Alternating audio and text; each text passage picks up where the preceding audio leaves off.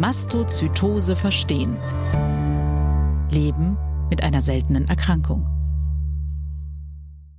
Liebe Zuhörerinnen und Zuhörer, schön, dass Sie da sind. Heute sprechen wir in unserem Podcast Mastozytose verstehen, Leben mit einer seltenen Erkrankung über das Thema Mastozytose bei Kindern. Mein Name ist Linda Bleistein. Ich lebe selbst mit einer systemischen Mastozytose und bin im Mastozytose Selbsthilfenetzwerk e.V. aktiv. Ein Hinweis vorab. Bei diesem Podcast handelt es sich nicht um eine medizinische Beratung. Bei spezifischen Fragen zur Erkrankung oder wenn Sie Beschwerden haben, wenden Sie sich bitte an Ihren Arzt oder Ihre Ärztin. Jetzt aber zu unserem heutigen Thema. Wenn Eltern erfahren, dass ihr Kind an Mastozytose leidet, ist das häufig das erste Mal, dass sie überhaupt von dieser Erkrankung hören. Dementsprechend stehen sie erst einmal vor vielen Fragen und Herausforderungen.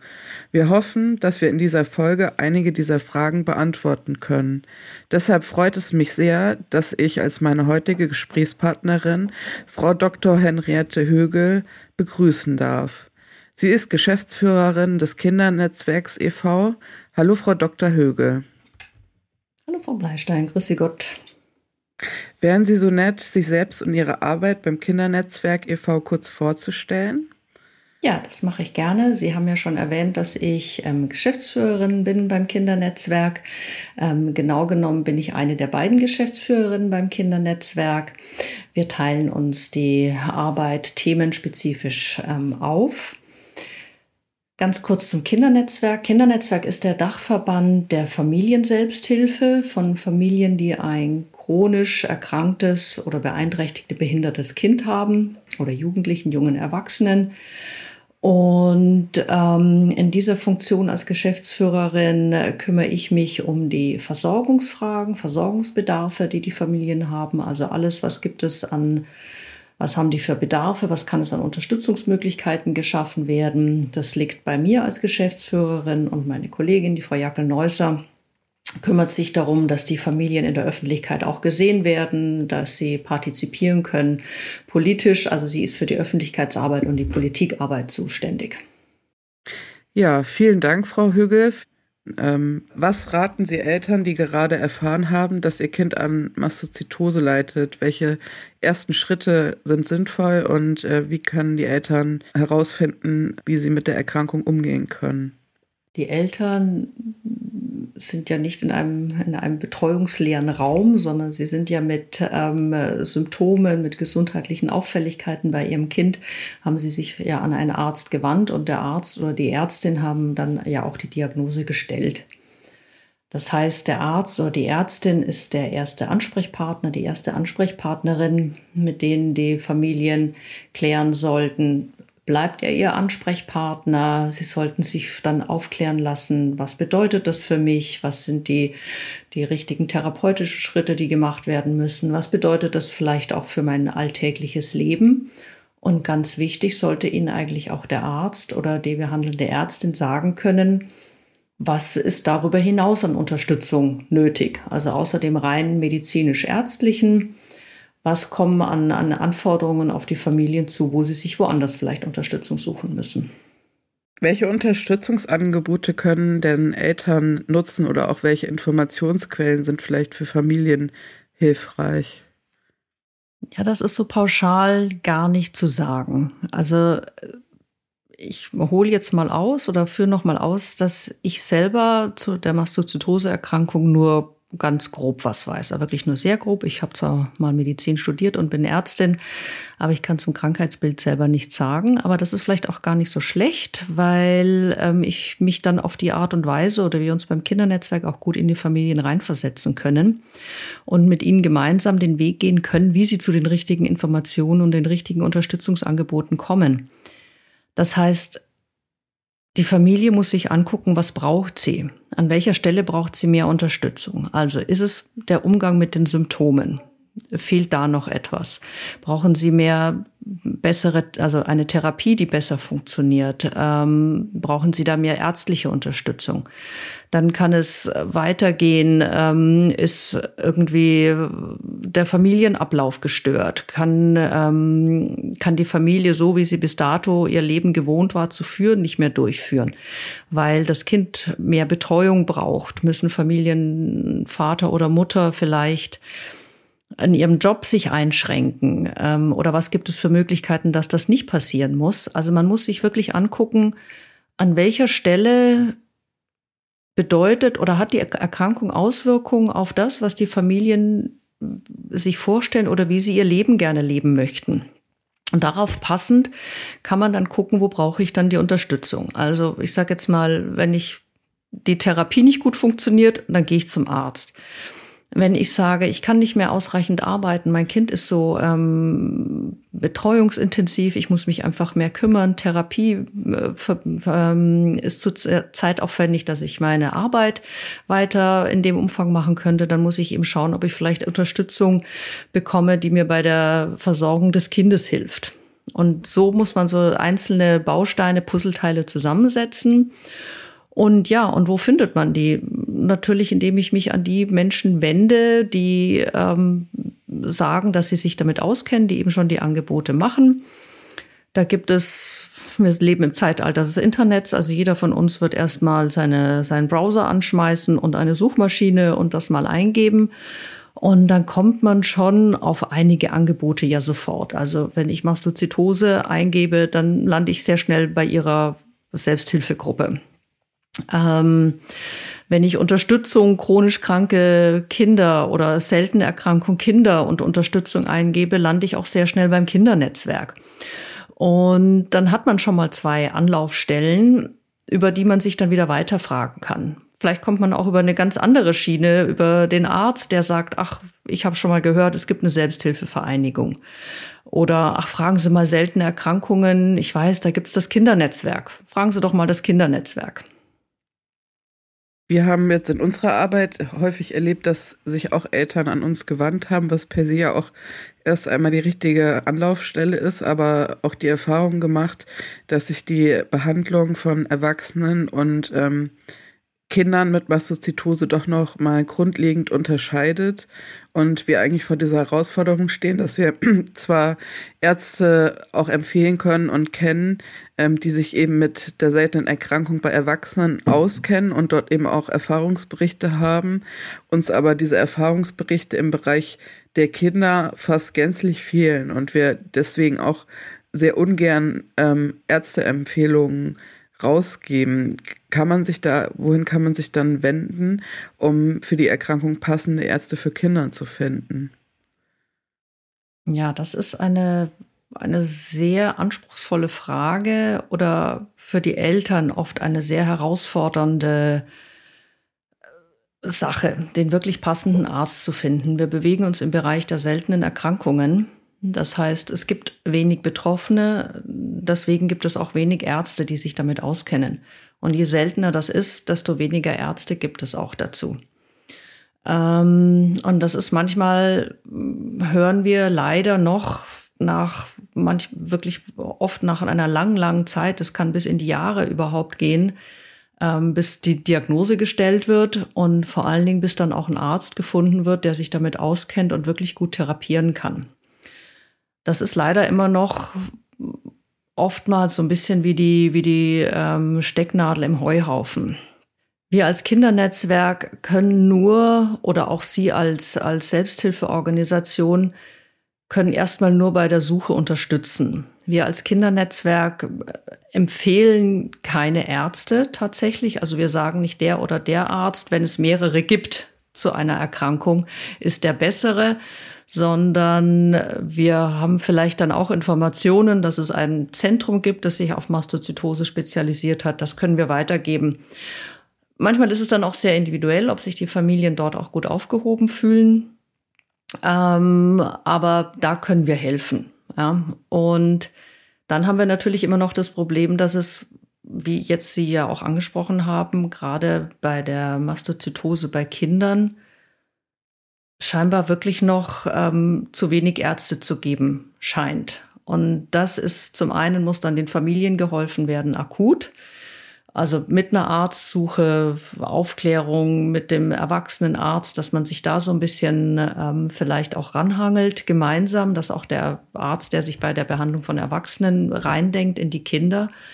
Aber es scheint mir, dass da auch noch eine ganze Menge Aufklärungsbedarf in Richtung ähm, Kinder- und Jugendmedizin zu, zu geben scheint wo man dann tatsächlich ganz klare ähm, Öffentlichkeitsarbeit machen muss, ähm, um mit denen oder vielleicht auch, ja, es ist nicht nur Öffentlichkeitsarbeit, sondern auch in den Fachkreisen Bewusstsein schaffen muss. Ähm, dort gibt es Patienten, da gibt es noch nicht genügend Wissen dazu. Und bitteschön, die Fachgesellschaften müssen sich Gedanken machen, wie werden diese Kinder betreut? Wie kriegen sie das Wissen an ihre Kinder- und Jugendärzte, äh, damit da sich über einen gewissen Zeitraum, das wird nicht ganz kurzfristig gehen, aber man mindestens mittelfristig sich das Wissen aufbauen kann und sich die Versorgungslandschaft tatsächlich bessert für die Kinder. Das ist leider keine sehr zufriedene Antwort für jemanden, der jetzt mit seinem Kind dasteht und einen Arzt sucht. Aber das haben wir bei den seltenen Erkrankungen natürlich häufig. Ja. Umso wichtiger ist es, die Familien dabei zu begleiten und nicht allein stehen zu lassen. Definitiv. Also die Versorgung im Hinblick auch auf die Erwachsenen und sowohl für die Kinder ist momentan in Deutschland noch unzureichend. Also da gibt es definitiv zu wenig ähm, kompetente Ansprechpartner. Und äh, wir versuchen natürlich auch mit unserem Verein da Netzwerke aufzubauen und Kontakte herzustellen. Aber das wird auf jeden Fall auch ähm, ein langfristiges Projekt und da sind wir auch auf die Unterstützung natürlich auch von der Politik insgesamt angewiesen wenn jetzt ein Kind an äh, Mastozytose erkrankt ist, was soll man den Eltern raten, ähm, wer über diese Erkrankung informiert werden soll? Also sollen zum Beispiel Kita-Einrichtungen äh, oder Schulen ähm, über die Erkrankung informiert werden? Also ich glaube, da gibt es nicht den, den richtigen Weg oder die richtige Empfehlung.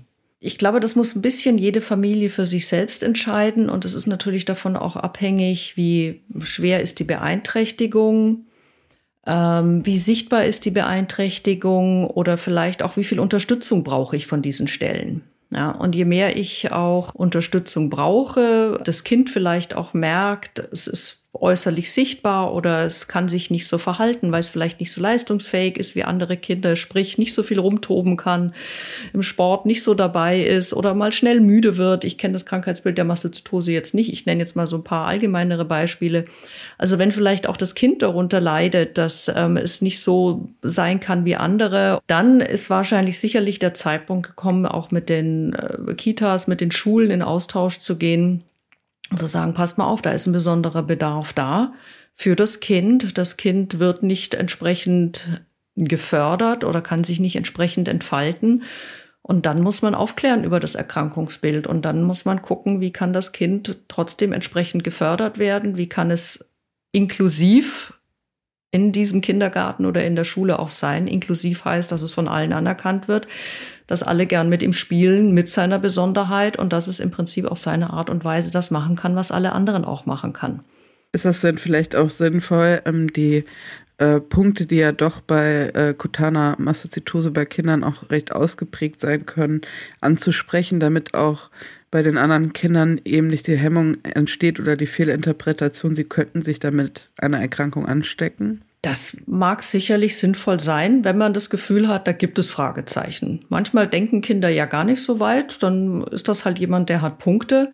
Häufiger kommt das über die Eltern, ja, dass die Eltern schiefe Blicke machen. Und dann ist, glaube ich, wirklich der Zeitpunkt, wenn, wenn man merkt, da ist so ein Unwohlsein. Die anderen Eltern wissen nicht genau, was ist. Die Kindergärtnerinnen, Lehrer wissen nicht, wie sie damit umgehen sollen. Kinder sind verunsichert dann ist das gut, darüber aufzuklären, vor allen Dingen auch kindgerecht aufzuklären. Ja, also wirklich mit den Kindern das klar zu machen. Und denen muss ich dann keine Diagnose erklären und keine Symptome, sondern die haben ja ganz andere Fähigkeiten altersentsprechend mit, mit solche Dinge aufzunehmen und zu verarbeiten. Und ich glaube, da ist, glaube ich, häufig gar nicht so das Problem, dass, dass die Eltern nicht wissen, was, was gut wäre im Kindergarten und was sie sich wünschen würden am Umgang mit der Erkrankung, sondern dass in den Kindergärten und Schulen häufig noch viel zu wenig Wissen ist, wie gehen wir mit Erkrankungen um, was bedeutet das für die Betroffenen, also welche Einschränkungen haben die tatsächlich, was bedeutet das körperlich und psychisch, wenn ich nicht so fit bin wie andere. Und wir haben noch sehr viel wenig Normalität im, das den anderen Kindern und den anderen Eltern zu vermitteln, dass das kein Nachteil für die Kinder ist. Ja, also weder, dass es ansteckend ist, gehen wir mal in was rein medizinisches gehen, ja, also dass es nicht ansteckend eine, also diese Erkrankung, bei anderen kann es was anderes sein, aber dann werden andere Vorsorgemaßnahmen getroffen. Es ist also keine medizinische Gefahr für eure Kinder und ihr habt auch, wenn man vielleicht mal den Alltag ein bisschen umgestaltet, also passend für das Kind, für Ausflüge vielleicht ein bisschen kürzer macht und dafür häufiger, dass das Kind wieder mehr zur Ruhe kommt oder es hat besondere Anforderungen an, an die Ernährung. Wenn das alle so ein bisschen umstellen, dass das kein Nachteil für die anderen Kinder ist. Ja, also häufig kommt ja, oh, jetzt müssen wir Rücksicht nehmen, da ist ein Kind mit einer Einschränkung, jetzt leiden alle Kinder darunter. Und das ist so ein bisschen eine Schwierigkeit, die wir in der Inklusion einfach sehen. Dass häufig ähm, die Angst ist, mein in Anführungsstrichen gesundes Kind muss jetzt Rücksicht nehmen, muss zurückstecken. Und das ist natürlich überhaupt nicht der Fall. Und da fehlt es wirklich noch an, an guten Methoden, die Eltern aufzuklären und zu beruhigen und auch die Kinder, dass das nicht eine Einschränkung für alle bedeutet, sondern dass die Einschränkung und das Einbauen der Einschränkung in den Alltag eigentlich eine Bereicherung und Erweiterung ist für alle an Möglichkeiten, die sie haben und ein großer Lerneffekt ist für die restlichen Kinder. Das ist definitiv ein Punkt in Inklusion, der auch noch ähm, mehr vermittelt und präsenter sein muss und auch ähm, äh, den Eltern mit Kindern ohne Einschränkung oder Behinderung ähm, klar sein sollte. Je nachdem, wie stark die Erkrankung ausgeprägt ist, bekommen die Kinder ja auch ein Notfallset, äh, wenn sie an einer Mastozytose erkrankt sind. Ähm, was gibt es da aus Ihrer Sicht zu beachten? Medikamentengabe extern außerhalb des, des elterlichen Hauses stellt unsere Familien immer für große Probleme, weil die Betreuungspersonen Kindergärtnerin, Schule ein Stück weit auch verständlich sehr große Vorbehalte haben. Die haben einfach auch Angst, etwas falsch zu machen. Sie sind nicht dafür ausgebildet. Ja, eine Kindergärtnerin ist nicht in Medikamentengabe ausgebildet. Die sind vielleicht in Notfallsituationen ausgebildet, noch in erster Hilfe. An den Schulen genauso. Da sind auch teilweise die Zuständigkeiten nicht geklärt. Also das ist auch rechtlich zum Teil schwierig. Ich glaube, es ist mittlerweile hat man eine Grundlage dafür geschaffen. Das scheint ein bisschen klarer zu sein. Trotzdem gibt es noch wahnsinnige Vorbehalte von Seiten der, der Betreuenden. Das nächste ist die Schwierigkeit, das sicherzustellen, dass es jeder kennt. Also in so einer Kita geht es vielleicht gerade noch, das ist überschaubarer. In der Schule wird es schon schwieriger, dass das alle wissen, dass da ein Kind ist, dass eventuell eine Notfallsituation auftreten kann wo das Notfallmedikamentenset dann auch liegt. Häufig ist diese Informationskette nicht sicherzustellen, ja, dass man sagt, okay, wem soll ich es denn jetzt eigentlich noch sagen, ja? Und wieder geht ein Kind mit auf den Schulausflug und das Notfallset wurde vergessen. Das sind ähm, Schwierigkeiten, wo wir häufig das Gefühl haben, dass, die, dass wir die Kindergärten und die Schulen, vor allen Dingen die, das pädagogische Personal, einfach überfordern und wir einfach sagen, wir brauchen, wenn wir solche Kinder jegliche Erkrankung wirklich inklusiv in Kindergarten und Schule mitnehmen müssen, wollen, nicht müssen, wollen, müssen wir dafür extra Personal haben. Ja, wir brauchen eine Gesundheitsfachkraft in Kitas, wir brauchen eine Gesundheitsfachkraft in Schulen, die dann diese Verantwortung von den, von den Lehrern nimmt und wirklich sich auf die Kinder konzentrieren kann, die auch Verständnis hat, die dazu ausgebildet ist, die äh, sich mit den Eltern auf Augenhöhe über die medizinischen Probleme unterhalten kann. Weil anders ist das, glaube ich, sonst nicht zu realisieren, dass da wirklich eine medizinische Versorgung Viele Kinder brauchen ja auch ständig was. Ne? Es gibt Kinder, die gehen mit Sonde oder Beatmung in die Schule. Die haben dann häufig eine Assistenz, aber auch die anderen, die es eigentlich alleine können, dass gewährleistet wird, dass da die Versorgung sichergestellt ist, dass da nicht eine Notfallsituation auftritt oder das Kind in irgendeine Mangelversorgung rutscht, was sie dann wieder nicht daran hindert, den, den Schulalltag gut meistern zu können, weil es, ich denke jetzt mal an Diabetes, irgendwie der, der Stoffwechsel nicht gut ist und die einfach nur müde sind oder sowas. Also da ist definitiv Defizit, ja. Wäre aus Ihrer Sicht äh, vielleicht sowas denkbar, wie das früher an den Schulen ja auch noch umgesetzt wurde, dass es zumindest eine Schulkrankenschwester ähm, oder einen Schulpfleger ähm, gab äh, mit medizinischer Ausbildung, der dann auch Ansprechpartner für das pädagogische Fachpersonal ähm, sein kann? Ja, das ist unsere ganz klare Forderung, die wir schon seit langem haben. Wir nennen das heute Fragen Sie mich warum, aber der Fachbegriff ist Schulgesundheitsfachkraft. Ja, ist nicht besser geworden, der Begriff, aber ähm, das brauchen wir ganz dringend. Da gibt es mittlerweile Modellausbildungsgänge und das wird versucht zu implementieren. Und das ist ganz, ganz wichtig. Welchen Nutzen bringt aus Ihrer Sicht der Kontakt ähm, zu anderen Eltern, deren Kinder ebenfalls an Mastozytose betroffen sind? Der Austausch, wenn Eltern ihn denn brauchen. Es gibt Eltern oder Familien, die kommen gut klar, die kommen mit der Krankheitsbewältigung gut klar, die haben vielleicht auch einen leichteren Fall oder sind in einer Region, wo die Versorgung besser ist. Das kann man immer gar nicht sagen, aber manche Familien kommen einfach ziemlich gut damit klar und andere Familien stoßen eben an Grenzen finden vielleicht nicht den Arzt, der passt. Es ist überhaupt wenig Versorgung da. Es ist alles viel schwieriger. Oder sie haben einfach innerfamiliär, kommen mit Krankheitsbewältigung nicht so gut klar. Und dann ist der Austausch immer wichtig. Ja, also dann sich an jemanden zu wenden, mit dem man sich austauschen kann, ist wichtig. Das kann mal der Therapeut sein, das kann der Arzt sein. Es können aber auch andere Eltern sein. Gerade wenn man das Gefühl hat, es ist ein sehr individuelles Problem, wo der Arzt oder Therapeut oder Physiotherapeut oder nicht weiterkommt, ist es gut, den Kontakt zu mehreren Menschen zu suchen, die wirklich dieses ganz praktische Erfahrung damit auch haben. Ja, weil Erfahrungswissen ist was ganz anderes als gelerntes Wissen. Ein Arzt hat in erster Linie mal gelerntes Wissen, kriegt dann in unterschiedlichen Ausmaß zu unterschiedlichen Krankheitsbildern auch noch ein ärztliches Erfahrungswissen dazu. Aber das Erfahrungswissen im alltäglichen Umgang was ist wirklich meine tagtägliche, minütliche, stündliche Auswirkung mit dieser Erkrankung?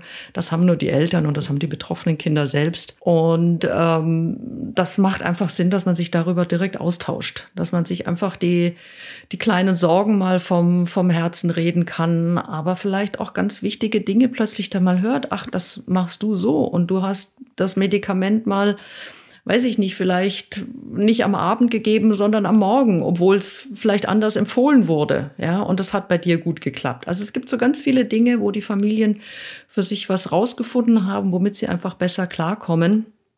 Und richtig gut zuhören tut halt jemand auch nur, der sich wirklich reindenken kann in jemanden. Also Erfahrungsaustausch, Hilfesuche bei anderen Menschen, die die gleiche Erfahrung haben, halte ich für enorm wichtig. Definitiv. Also das ist ja auch die Kernaufgabe von unserem Mastozytose-Selbsthilfenetzwerk, ähm, dass eben der Austausch über eigene Erfahrungen wirklich sehr, sehr wichtig ist und durchaus sehr hilfreich sein kann, damit man eben auch nochmal vielleicht auf Ideen kommt, die andere schon ausprobiert haben, die jetzt der Arzt, äh, der einen behandelt, vielleicht nicht auf dem Schirm haben und ähm, die man dann bei seinem eigenen Arzt nochmal ansprechen kann, ob das auch für einen selbst äh, äh, Option wäre. Wie können denn Familien ähm, andere betroffene Familien finden? Ja, auch da wieder würde ich sagen, Heutzutage klappen wir den Rechner auf oder schalten das Smartphone an und äh, schmeißen die Suchmaschine an und man findet schon recht gut. Also mittlerweile haben doch die meisten äh, Erkrankungen, äh, gibt es Selbsthilfegruppen dazu. Jetzt scheint es gerade bei der kindlichen Mastozytose so zu sein, dass es noch sehr selten ist. Es gibt keine eigene ähm, Mastozytoseverein, Selbsthilfevereinigung für Kinder. Die haben sich bei Ihnen in Anführungsstrichen angedockt das ist dann ein Problem, das haben wir häufiger, dass es zu sehr seltenen Erkrankungen eben keine eigene Selbsthilfegruppe gibt, weil wenn Sie nur eine Handvoll Patienten haben, können Sie daraus keine Selbsthilfegruppe machen. Also wenn man im Internet nichts findet. Also wenn es eine Selbsthilfegruppe gibt, eine Selbsthilfeorganisation, muss man jetzt unterscheiden zwischen Organisation und Gruppe. Wenn es eine Selbsthilfeorganisation gibt, dann findet man die mittlerweile im Internet. Also so gut sind die alle aufgestellt. Dank Selbsthilfeförderung und so gibt es Internetpräsenzen. Ich glaube, da geht einem keine Organisation durch die Lappen. Jetzt gibt es aber auch oftmals regionale Selbsthilfegruppen. Die sind dann an den Selbsthilfekontaktstellen angedockt. Und ähm, die sind häufig nicht so gut zu finden. Ja, da muss man dann vielleicht über die Internetseite der Selbsthilfe-Kontaktstelle suchen, ob die zu dem Thema eine Selbsthilfegruppe haben. Das sind dann Gruppen, die sich wirklich in Präsenz vor Ort treffen in einer bestimmten Region. Und die sind nicht so leicht über das Internet zu finden. Das andere ist dann häufig wird bei uns angerufen und ähm, wir gucken natürlich dann auch parallel nochmal, gibt es eine Organisation, eine krankheitsspezifische. Also wir verweisen als Kindernetzwerk immer erstmal an die krankheitsspezifische Organisation, weil wir sagen, okay, das, das krankheitsspezifische Fachwissen steckt in der Organisation. Wenn es keine gibt, haben wir immer noch unsere Elterndatenbank. Also wir haben eine Datenbank von, ähm, ich glaube, fast 4000 Eltern mittlerweile zu ähm, besonderen seltenen Erkrankungen. Da können wir nachgucken, haben wir Eltern, wo ein Kind auch die Diagnose Mastozytose hat und können dann sagen, ja, wir haben dort drei Eltern, dann müssten sich die Eltern, die Hilfe suchen, tatsächlich auch anmelden. Das aus Datenschutzgründen müssen wir auch Informationen zu den Eltern haben, die sich anmelden. Erst dann geben wir andere Adressen raus. Und dann hat man zumindest schon mal zwei, drei andere Eltern, mit denen man reden kann, auch wenn es keine Selbsthilfe Gruppe noch dazu gibt. Ja, und das kann man ergänzend machen. Also zum Beispiel auch ergänzend bei Ihnen jetzt, wenn Sie sagen, okay, Sie können Teil abdecken mit Ihrem Erfahrungswissen aus der Erwachsenen ähm, aber ergänzend vielleicht noch zu diesen paar Eltern, die wir da vielleicht haben. Und so kann man auch gucken. Es gibt auch andere. Es gibt ja auch noch die Achse. Ähm, Allianz für chronisch seltene Erkrankungen, die haben, glaube ich, auch so Verzeichnisse oder kennen vielleicht auch wieder Familien. Manchmal ist es auch so ein, ach, ich habe da gehört. Ja, manchmal ist es gar nicht so strukturiert und manchmal ist es der Zufall und man sagt, habe ich doch schon gehört. Wend dich mal an den. Das kommt auch immer noch mal dazu. Also insgesamt lässt sich sagen, dass es äh, Unterstützungsmöglichkeiten ähm, für Eltern, die äh, Kinder haben, die an Mastozytose betroffen sind, gibt, es aber doch deutlich noch auch Ausbaubedarf, ähm, zum Beispiel in der Betreuung innerhalb von Kitas und ähm, Schulen gibt, um dort das medizinische, dort medizinisches Personal einzusetzen und ähm, eben das pädagogische Personal nicht ähm, zu überfordern. Der Austausch zwischen anderen Betroffenen kann sehr hilfreich sein und sollte auch genutzt werden beispielsweise eben über das Kindernetzwerk ähm, oder auch andere Organisationen, die dort über Datenbanken verfügen oder auch über ähm, regionale Selbsthilfevereine, wenn es sie denn äh, vor Ort äh, für diese seltene Erkrankung ähm, gibt. Und natürlich ist der Austausch über das Internet ebenfalls ähm, empfehlenswert und bietet auch nochmal eine Möglichkeit, Kontakt zu anderen Betroffenen aufzubauen. Das wären jetzt meine wichtigsten Punkte. Möchten Sie noch was ergänzen, Frau Högel? Ja, ich würde ganz gern noch zwei Dinge ergänzen. Zum einen, weil das manchmal so schwierig ist, dieser Weg, bis man das sich alles so zusammengesetzt hat und bis man wieder in so einen Lebensrhythmus kommt, beziehungsweise manchmal kann auch was wieder schwieriger werden. Also gerade dann der Weg der oder der Übertritt vom Kindergarten in die Schule oder von der Grundschule ins Gymnasium. Also es wird immer mal, selbst wenn man eigentlich Phasen hat, wo alles ganz gut geregelt ist, gibt es ja auch noch mal schwierigere Situationen oder Krankheit verschlechtert sich. Dann sind es wieder so, so schwierigere Phasen und bis man sich da wieder wieder so zurecht äh, geruckelt hat, sage ich jetzt mal so ein bisschen lapidar, steckt natürlich sehr viel mehr dahinter, als sich nur ein bisschen zu schütteln und weiterzumachen haben wir als Kindernetzwerk gesagt, dazu brauchen die Familien auch nochmal Unterstützung und haben unsere sogenannte Peer-Beratung, einen Ausbildungsgang entwickelt, wo wir eben Peer-Beraterinnen ausbilden. Das sind Personen aus der Selbsthilfe, Männer, Frauen, die über eine Krankheitserfahrung verfügen. Das muss nicht krankheitsspezifisch sein die aber ein sehr breites Erfahrungswissen eben auch haben und über diese Ausbildung auch gelernt haben, selbst wenn man jetzt nicht diesen einen Baustein sofort lösen kann. Also ich finde jetzt einfach nicht den Arzt oder ich stoße an der Schule auf so große Widerstände, dass wir dann diese Peerberaterinnen als Begleiterin den Familien an die Seite geben können und sagen können, okay, wir können es jetzt nicht für euch lösen, aber wir können euch dabei begleiten, nach der richtigen Lösung zu suchen und wir können mit euch sprechen, wo wieder was schiefgelaufen ist,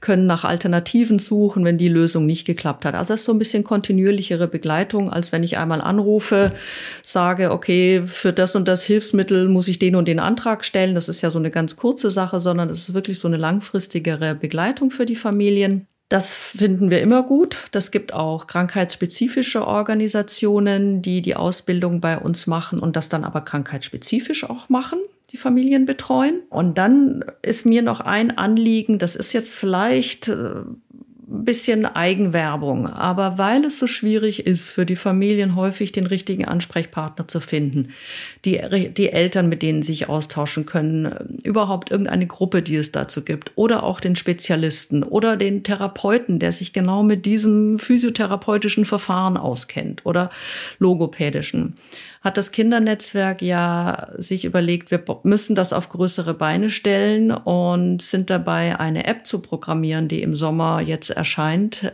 also im September wenn wir alles, klopfen Sie auf Holz, nennt sich Unrare Me. Das ist eine App, wo Sie sich über Ihre, Ihre Diagnose, über Ihre Symptome oder Ihre besondere Fragestellung eben anmelden können und wir dann im Hintergrund eine, eine KI laufen haben, die diese Menschen miteinander in Vernetzung bringt. Und das ist natürlich sehr, sehr viel mehr als einzelne Selbsthilfeorganisationen machen können, weil sie einfach sehr viel breiter noch gefunden werden und vor allen Dingen auch nicht nur diagnosespezifisch, sondern auch über die Diagnose hinweg. Manchmal sagen wir, wir wissen eigentlich gar nicht, was das richtige, der richtige Gesprächspartner für eine Person ist. Es kann auch sein, dass es völlig krankheitsunabhängig mal das gleiche Symptom gibt. Die würden Sie sonst nie finden, wenn Sie nach einer Selbsthilfegruppe suchen oder nach den Eltern mit dem gleichen Symptom, sondern einfach nur zu sagen, mein Kind verträgt das Medikament XY nicht. Das wird vielleicht bei einer anderen Erkrankung auch gegeben. Und plötzlich finden Sie jemanden, der sagt, ja, bei mir war das auch so. Unterschiedliche Erkrankungen, das gleiche Problem.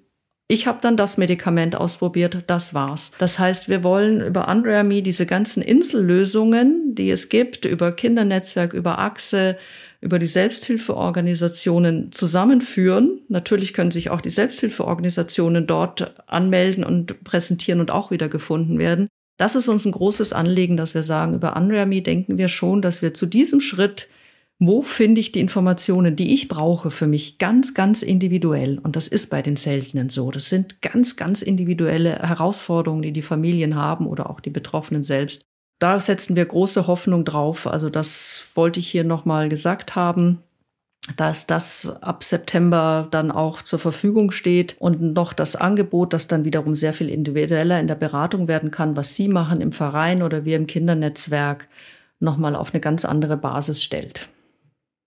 Ja, vielen Dank für diese wichtigen Informationen. Das hört sich auf jeden Fall sehr vielversprechend an und vielen Dank auch für Ihr Engagement in diesem Bereich und auch für Ihre Zeit, dass Sie heute an unserem Podcast teilgenommen haben.